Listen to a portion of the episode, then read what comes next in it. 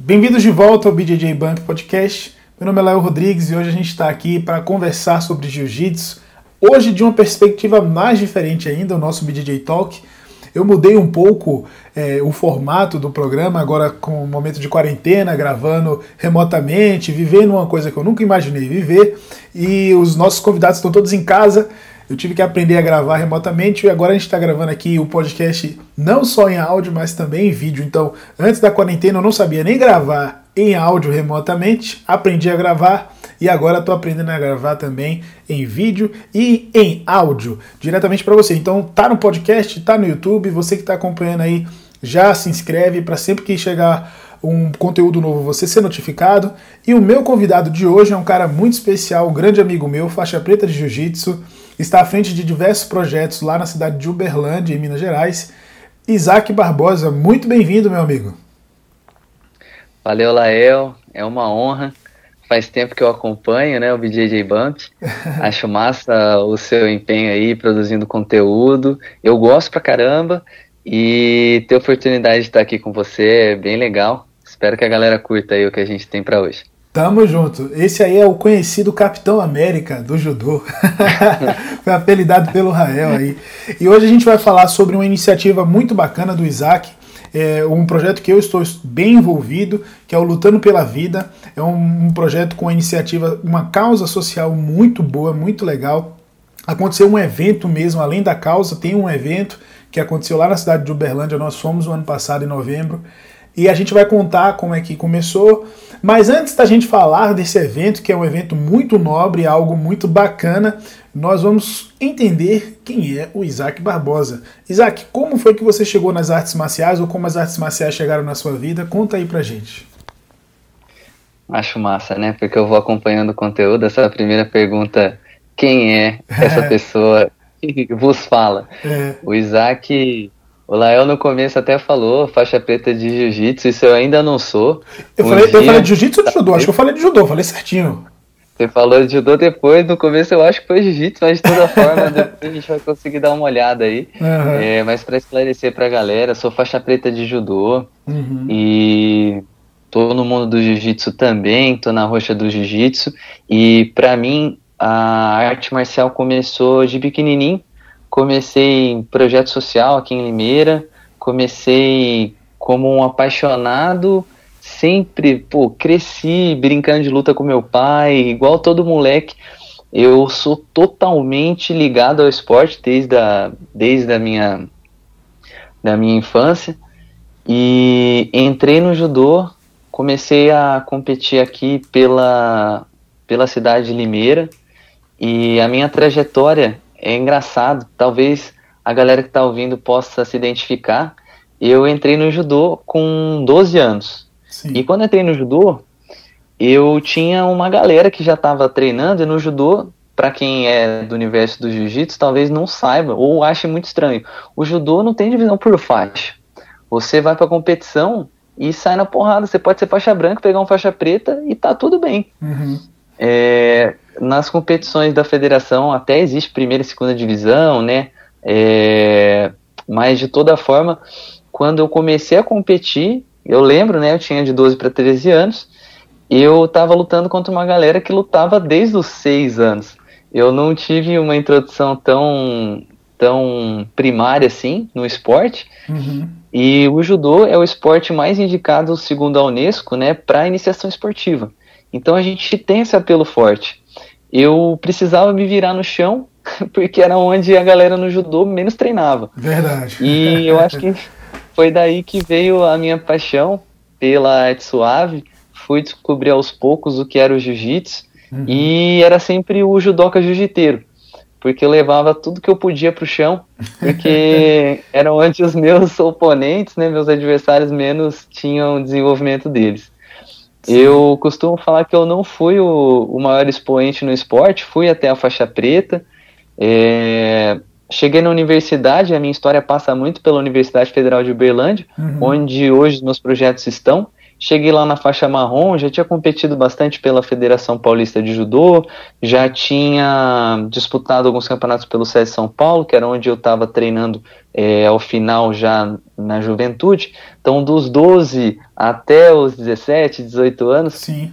minha vida passou por minha vida passou pelo judô, minha adolescência foi vivida no tatame e eu acredito que foi determinante para ser quem eu sou. Hoje, é, a partir da universidade lá, eu vi um gargalo, cara, muito claro de estrutura por trás do esporte.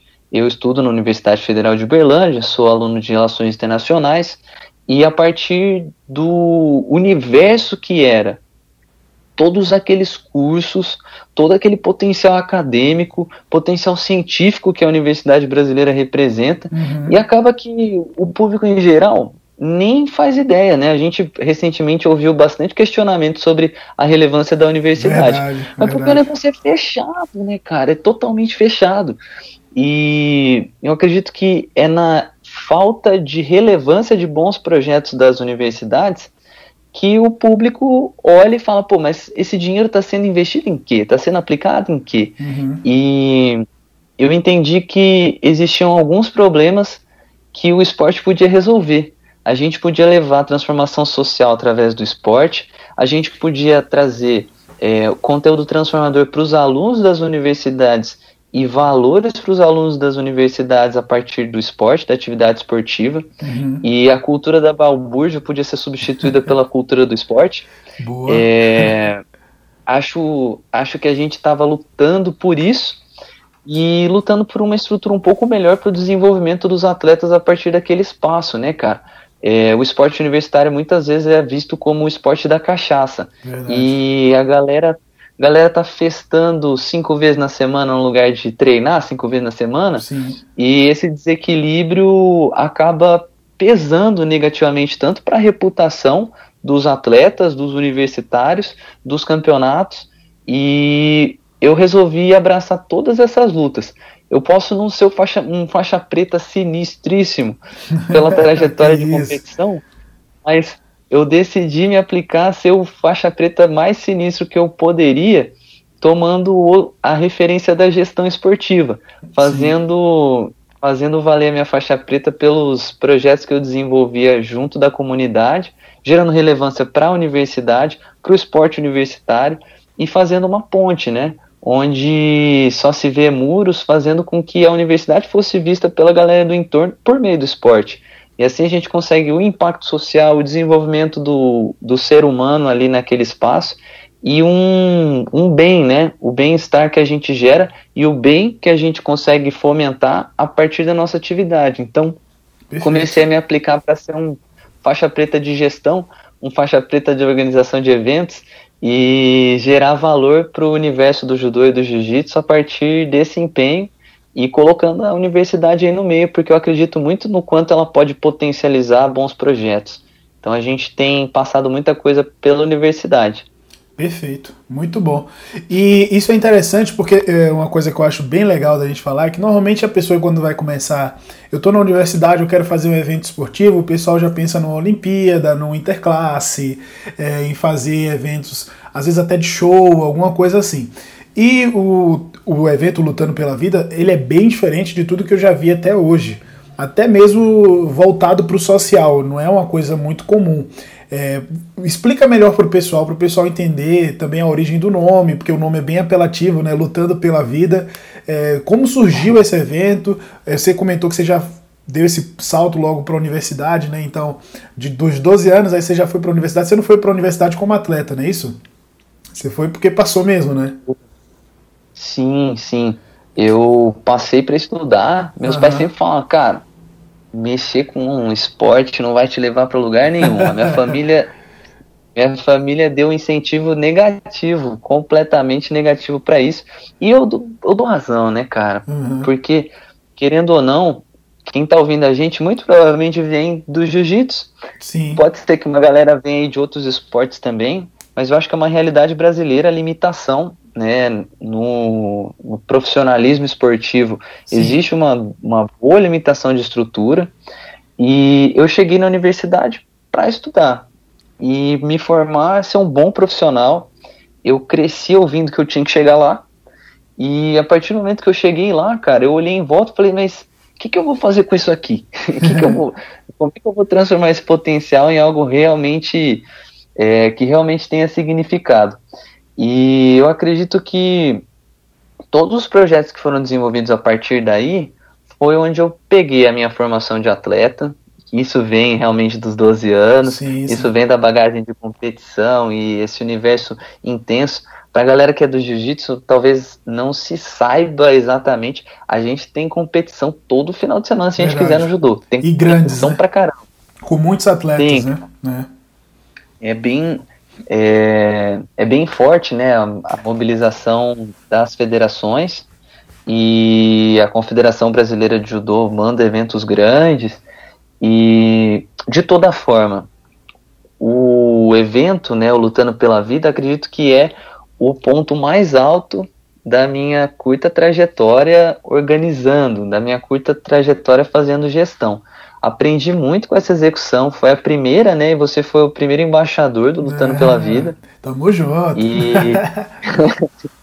foi uma proposta que a gente fez nascer pela, pela vocação que a gente entendeu na comunidade desportiva, né, na comunidade do judô e do jiu-jitsu, uhum. servir a causas além do tatame.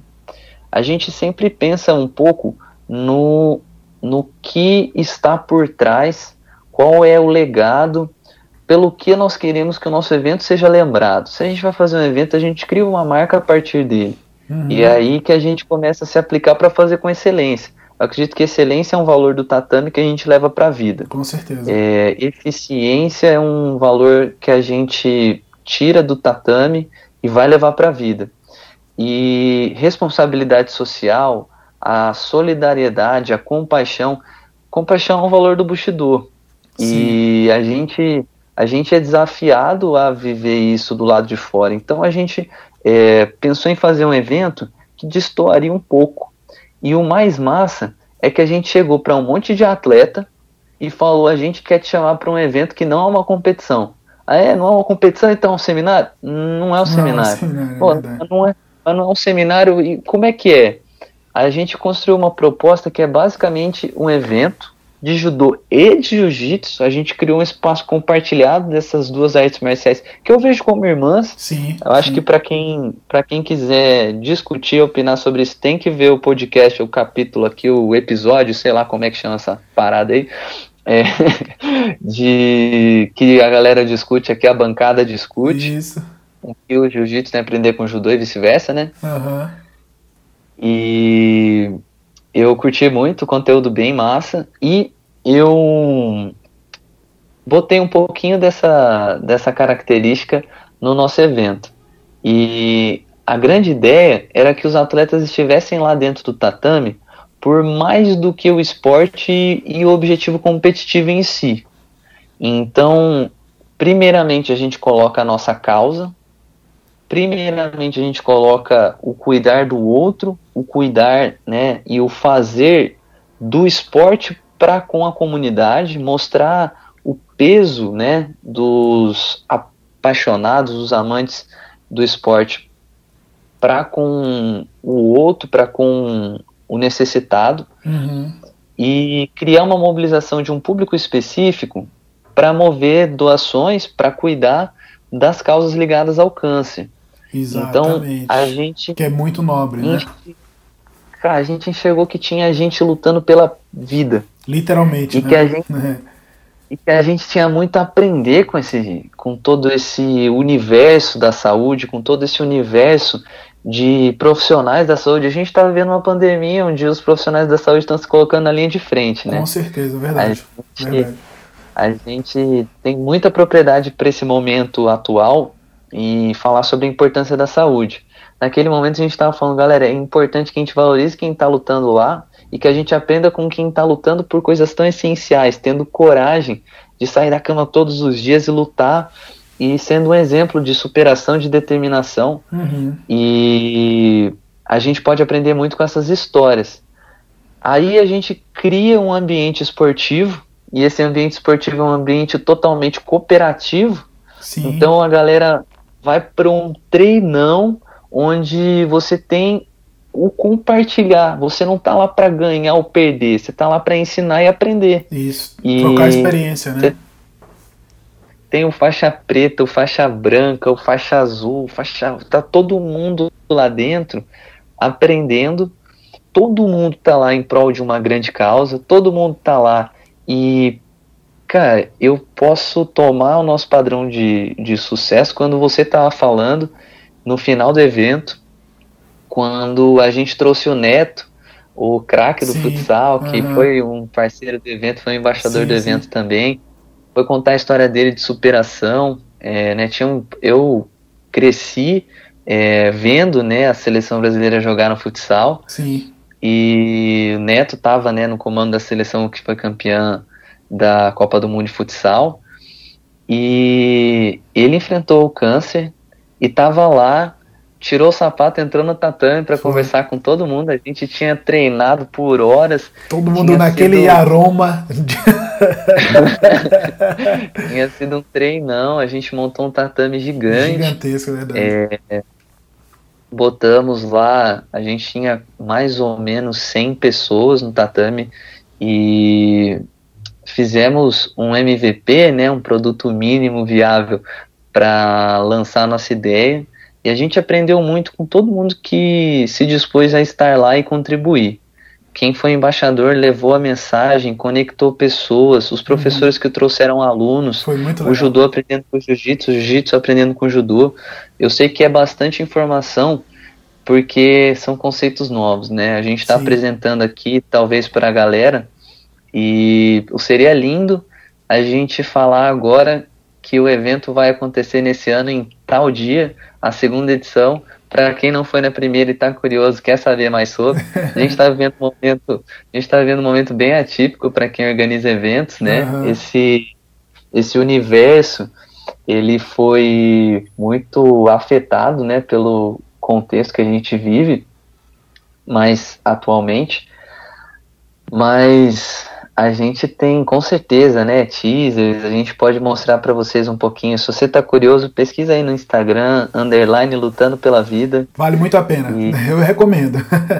Mas, o Isaac, sabe um negócio legal? Um melhor que a gente tá falando. O, eu participei do evento Lutando pela Vida, né? A primeira edição, a gente já está contando com as próximas, então quem está escutando, quem está assistindo, quiser participar, já se interessou, vamos explicar melhor para vocês. É o seguinte: o Isaac organizou junto com a equipe lá do, da Universidade Federal de Uberlândia, o pessoal que trabalha com ele, um evento onde o pessoal estava treinando jiu-jitsu e judô ao mesmo tempo no mesmo tatame, com o objetivo de levantar recursos para o Hospital do Câncer de Uberlândia. Foi um negócio assim quando ele me contou o que ia fazer, eu falei, mano, eu, quero estar tá lá, velho. Eu moro em São Paulo, mas eu quero estar tá em Uberlândia nesse dia. Foi em novembro. Eu disse, não, novembro, eu falei para ele, é uma época corrida, muitos eventos de fim de ano, no projeto, tudo pegando fogo, a graduação chegando da, dos alunos, aquela coisa no jiu-jitsu. Eu falei assim, não, Isaac, eu quero estar tá aí. E valeu muito a pena. Nós saímos daqui de São Paulo com a van, ficamos na estrada a noite toda. Chegamos lá de manhã já para sair na porrada. Cara, mas é tão legal, porque como, como o Isaac falou, a ideia não é você medir se o jiu-jitsu é melhor do que o judô, se o judô é melhor do que o jiu-jitsu. E esse tipo de ambiente é o ambiente que nós precisamos na nossa comunidade. Não só na comunidade do jiu-jitsu, nem do judô, não só na comunidade esportiva, mas no, no, no, geral. As pessoas têm que saber conviver com as suas diferenças. No caso, o judô e o jiu-jitsu não são tão diferentes assim, mas tem lá o seu quê de diferença. De diferença. E principalmente tinha uma reixa antigamente, quando eu comecei a treinar, eu passei por isso. O pessoal do judô não gostava muito do pessoal do jiu-jitsu. E aí ficou esse negócio. Mas graças a Deus, isso caiu. E o teu evento, né, o Lutando pela Vida, é prova viva disso aí. Então você que está ouvindo, você que está assistindo, eu quero ver vocês envolvidos no Lutando pela Vida, porque o negócio é sensacional. Isaac, foi um sucesso o evento, foi muito legal. Para a primeira edição, eu considerei fantástico, 100 pessoas treinando, é, e uma das coisas mais legais que eu vi lá no dia é, não são os praticantes, tudo bem que um faixa colorida tem o seu valor, mas os professores dando exemplo. Os faixas pretas de jiu-jitsu e os faixas pretas de judô, que são professores de grandes academias, grandes filiações, todos treinando junto, trocando resenha, assim, trocando informação, um mostrando pro outro como segurava, como pegava, o do jiu-jitsu com o do judô, e todo mundo treinando juntos. Cara, isso foi muito legal. Como é que é para você é, organizar isso? Como você se sente estando à frente desse evento? Pô, é muito massa, cara, porque quanto mais eu, eu progrido aqui nessa jornada de vida, uhum. eu acho massa que judô significa caminho suave. Sim. Eu acho muito massa o que significa caminho, né, o, o simbolismo de caminho, porque a vida é uma trajetória. E Sim. quanto mais eu sigo na trajetória, quanto mais eu, eu avanço na jornada, mais eu entendo que é a qualidade das pessoas que estão tá ao nosso redor, que faz o nosso crescimento. É quem a gente escolhe ter ao lado, quem a gente toma como referencial, que vai mover né, o, nosso, o nosso crescimento, que vai impulsionar o nosso crescimento, uhum. ou vai ser um peso, né? Ou é. vai servir só para atrapalhar. Eu, Mas até eu essas pessoas têm o seu valor também, né? Essas é, pessoas. A gente tem a gente tem que ser seletivo, acho que é sábio da nossa parte escolher pessoas sábias para estar ao nosso lado. Sim. E eu fico feliz pra caramba quando eu tenho tantos professores, eu posso dizer com todas as palavras que os professores que estavam no meu evento são professores que eu admiro e que são professores muito melhores do que eu, que são faixas pretas que têm histórias de competição que me enriquecem é uma honra trabalhar bem, trabalhar muito, trabalhar duro para fazer jus à presença desses faixa preta. Então, pô, o Holmes que veio de Uberaba, Sim. Holmes é um monstro. Foi é um líder do ranking da CBJJ por dois anos na faixa preta. Campeão mundial um da CBJJE que... no adulto, no absoluto, sinistro tá em todos os nossos eventos, tá na disposição. Quando eu organizo um evento competitivo, chamo ele para arbitrar, ele tá lá, marca presença. O Zé Eduardo de Araguari é, teve umas jornadas. Pô, eu apanhei muito dele no Lutando pela Vida. Passou o carro em mim rindo. Rindo, é e... é verdade. Perigosíssimo. Ele bate sorrindo, né? um leve, muito acelerado. E. Tinha o é um Rodrigo Tijolo também. Demais, pessoal da Atos estava, Atos uh, Jiu-Jitsu Uberlândia estava lá, uhum. marcou presença, fez a diferença no evento. O Tijolo passou posição, né? Isso. Fernandão estava lá rolando. Isso. Fernandão viu uma campanha muito legal em Uberlândia agora, nesse contexto que a gente está vivendo, que é o jiu-jitsu contra a fome, né? Contra o Covid. Então, um cara que eu também admiro bastante. E a gente teve ali 15 professores dispostos, saindo das suas cidades, mais de 15 professores do judô, do jiu-jitsu e alguns professores que têm a minha idade de faixa preta. gente, e, e é o que eu falo, cara. O jiu-jitsu se profissionaliza, o judô se profissionaliza e eu quero ser um faixa preta sinistro na gestão. Eu quero ser um faixa preta sinistro na organização. O cara que me inspira muito, por exemplo, o FEPA que desde que eu comecei a organizar, eu vi os eventos que ele organizava e falo assim, pô, não sei como é que esse cara começou, uhum. mas eu olho para esse cara e ele é o faixa preta que eu miro. Uhum, sim, sim. e, tá, é o nosso parceiro e... aqui do BJJ Stars, o FEPA, tá agora no período de pandemia, inclusive, não tinha como organizar o evento de luta, ele disponibilizou, né, que os atletas do BJJ Stars fizessem seminários e fossem remunerados, ou seja, todo mundo ganha. A comunidade do jiu-jitsu ganha com conteúdo de qualidade, é, a gente ganha um produto novo, né, de certa forma, e os atletas podem sobreviver com o seu trabalho. Olha só que fazer dinheiro, ganhar né, é, o seu salário com o seu trabalho, isso é fantástico, né? Isso é visão, a gente tem que olhar para isso com bons olhos. Eu tento tomar referências tento me aperfeiçoar sempre, olhar para os eventos é, com muita humildade e tentar extrair com certeza, né, o lutando pela vida e o que nós vivemos hoje no Bushido, com todas as propostas que a gente tem como organização, Sim. a gente tenta extrair os princípios do tatame para a vida e servir samurai é aquele que serve. Isso. Então, se a gente vai servir a, a esse ecossistema do esporte, se a gente vai servir aos praticantes, do faixa branca ao faixa preta, a gente tem que se propor a aprender com os erros, a melhorar constantemente e a fazer dos nossos, é, dos nossos dias de preparo a importância máxima para a entrega ser, um, ser fruto realmente do nosso melhor, dos nossos valores, daquilo que a gente zela, né? Uhum. Então, eu tento levar essa visão para nossa equipe sempre.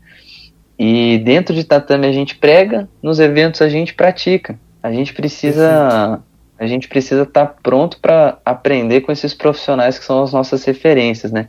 Esses faixas pretas sinistros aí na gestão, na comunicação. É. A gente olha com muitos bons olhos para todo esse movimento. E uma coisa, Isaac, que eu já sei, eu estou perguntando para você compartilhar com o pessoal, você tem muitos planos é, da primeira edição para a segunda não vai mudar tanto assim, mas para o futuro, principalmente a longo prazo, você tem umas visões excelentes, inclusive vai de encontro ao que você estava falando sobre a gestão. E eu queria que você compartilhasse com o pessoal a questão, vou dar aqui já a deixa, hein, de fazer um Lutando pela Vida itinerante. Então, de repente, a gente tem muitos ouvintes na Europa. De repente, se o pessoal quiser levar para a Europa, a gente vai, hein? A gente, a gente tenta colocar os insights de visão que a gente tem aqui. Pô, a gente tem uma visão de crescimento. Uhum. A resposta é, é sempre começar pequeno e como eu disse, a gente organizou nove eventos.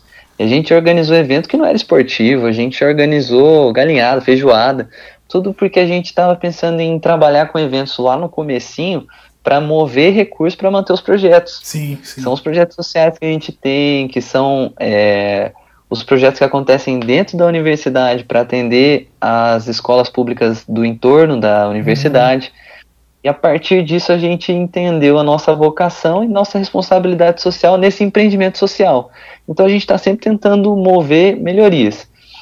O que, que a gente vislumbra? Por que não levar o Lutando pela Vida em diversas edições ao longo do ano para acontecer um Lutando pela Vida São Paulo, um Lutando pela Vida Curitiba, uhum. e a partir de um embaixador como o Dr. Laio Rodrigues, a gente, a gente desenrola, faz contato, é, leva esse case, todo o aprendizado que a gente teve de edições que justamente serviram para que a gente testasse todos os nossos conceitos de organização, uhum. a gente leva esse conhecimento para junto com academias que vão abraçar a proposta e que vão levar o impacto social do Lutando pela Vida para os hospitais da sua região, que vão levar a integração do judô e do jiu-jitsu, né, e esse ambiente de aprendizado compartilhado num evento, num momento intensivo de compartilhar de conhecimento, para você fazer contatos, para você conhecer Perfeito. melhor quem está na sua região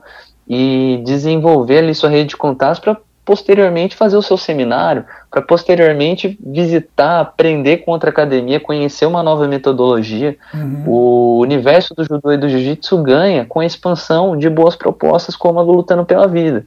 E a gente vai aprender e vai profissionalizar a nossa proposta edição a edição.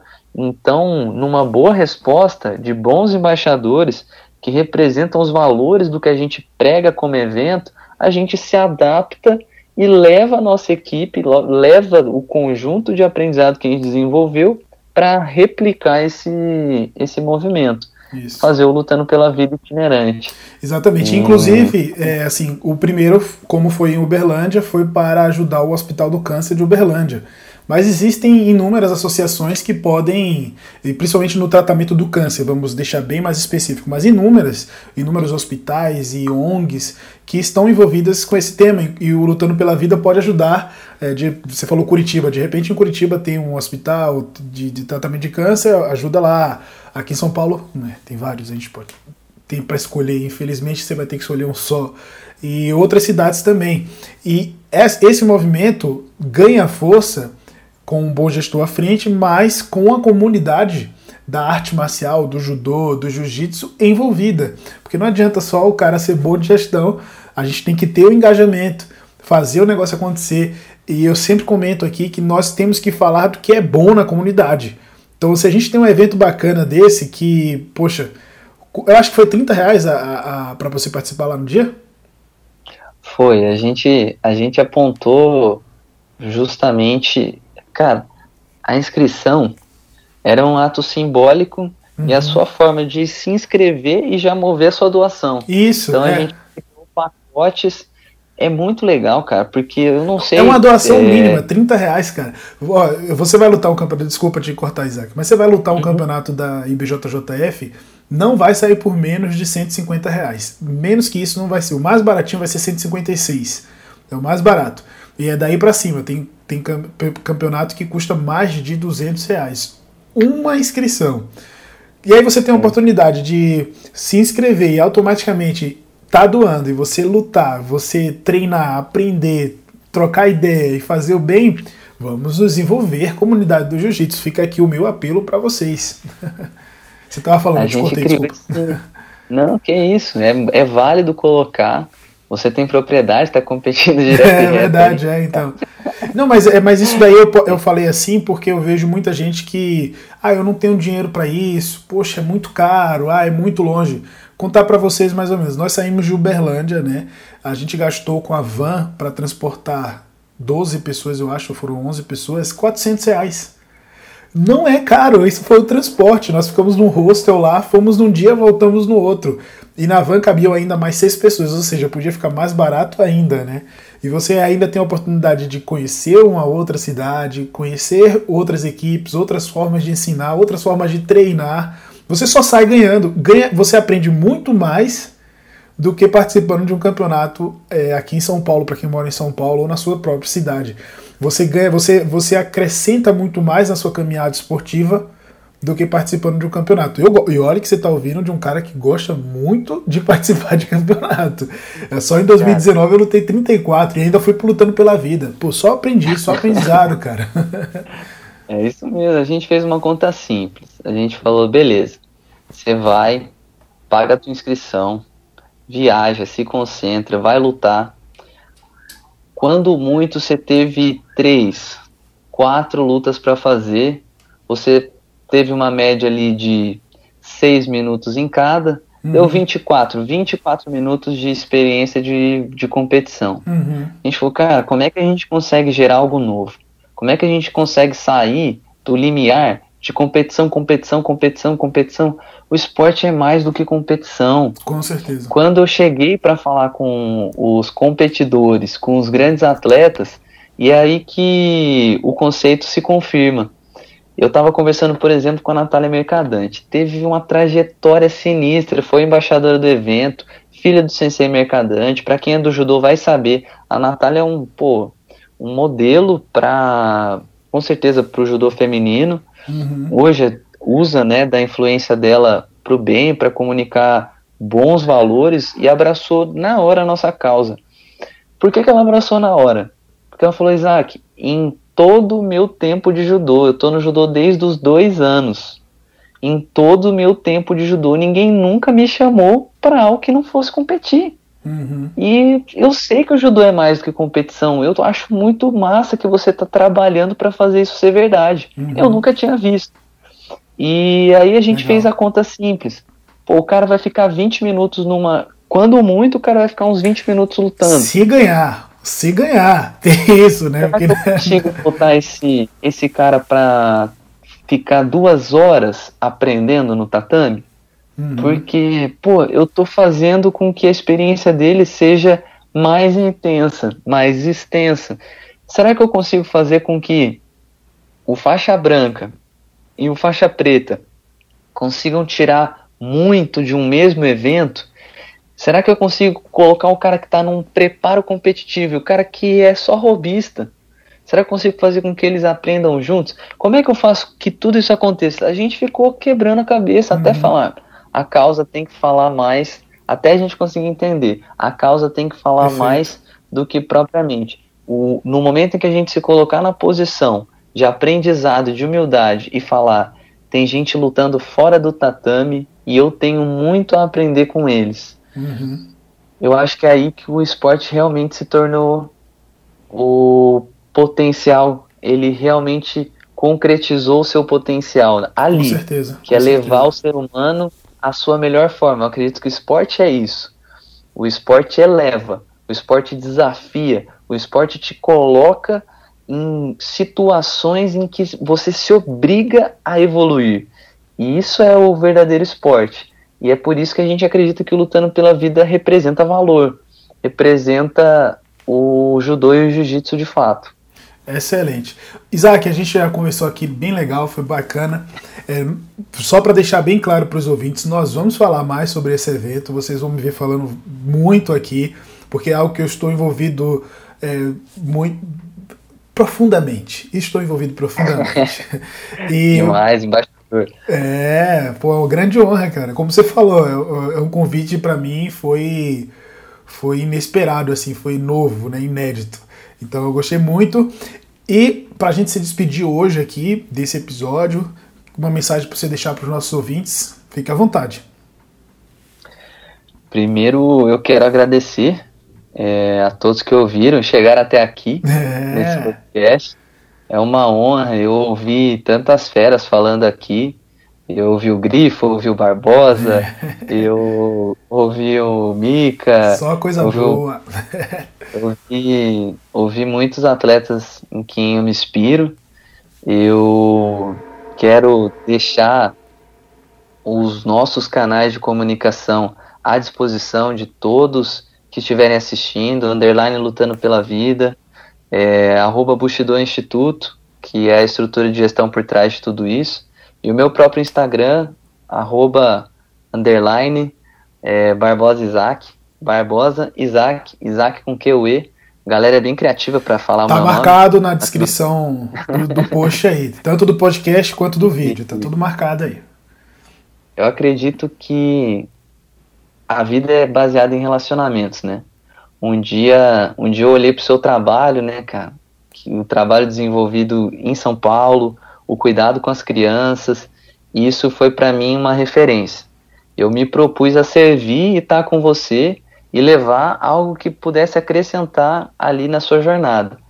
E a partir desse, primeira, desse primeiro contato, muita coisa aconteceu. Verdade. O evento aconteceu, muitas, muitas visitas aconteceram, muito treino aconteceu, muito jiu-jitsu aconteceu, o evento aconteceu.